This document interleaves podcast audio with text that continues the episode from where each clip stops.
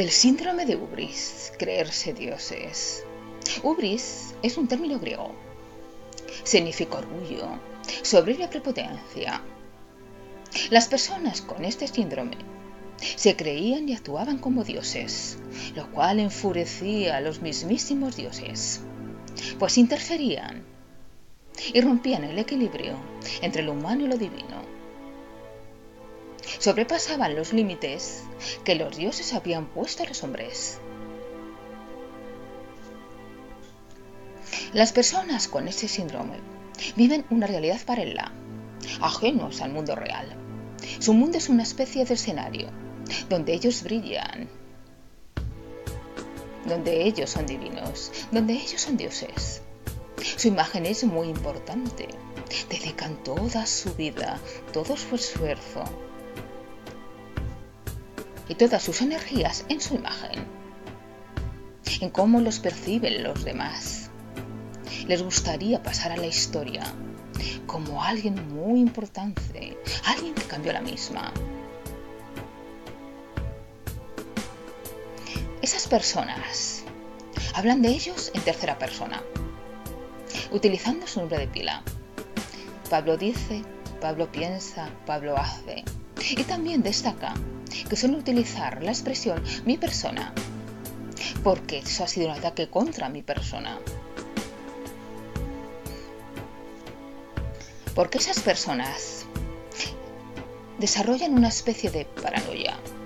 Piensan que los demás les tienen envidia, que les atacan por envidia, que les acosan por envidia, que no les comprenden por envidia, que todos están contra ellos por envidia.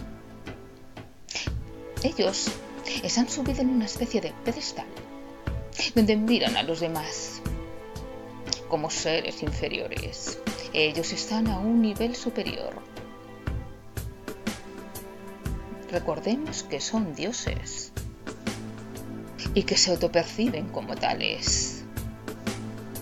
Ese síndrome puede permanecer oculto hasta que la persona en cuestión toca el poder o el éxito.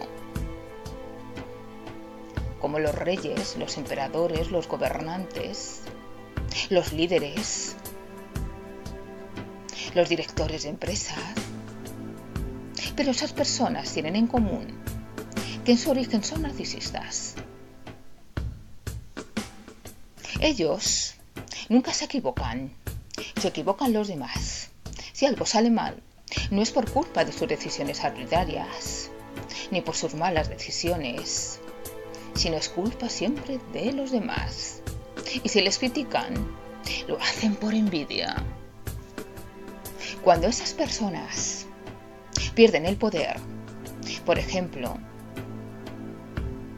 son desbancados de un gobierno en las elecciones, es sustituido por otro presidente, o son despedidos de una empresa, por ejemplo, caen en una especie de bucle autodestructivo, en una depresión, se llenan de ira de rabia. Pero ¿cómo me han podido despedir? ¿Pero cómo me han podido desalojar del gobierno? Yo, que soy un dios, y que los dioses nunca pueden ser desalojados, porque los dioses somos eternos, porque esas personas son dioses con pies de barro.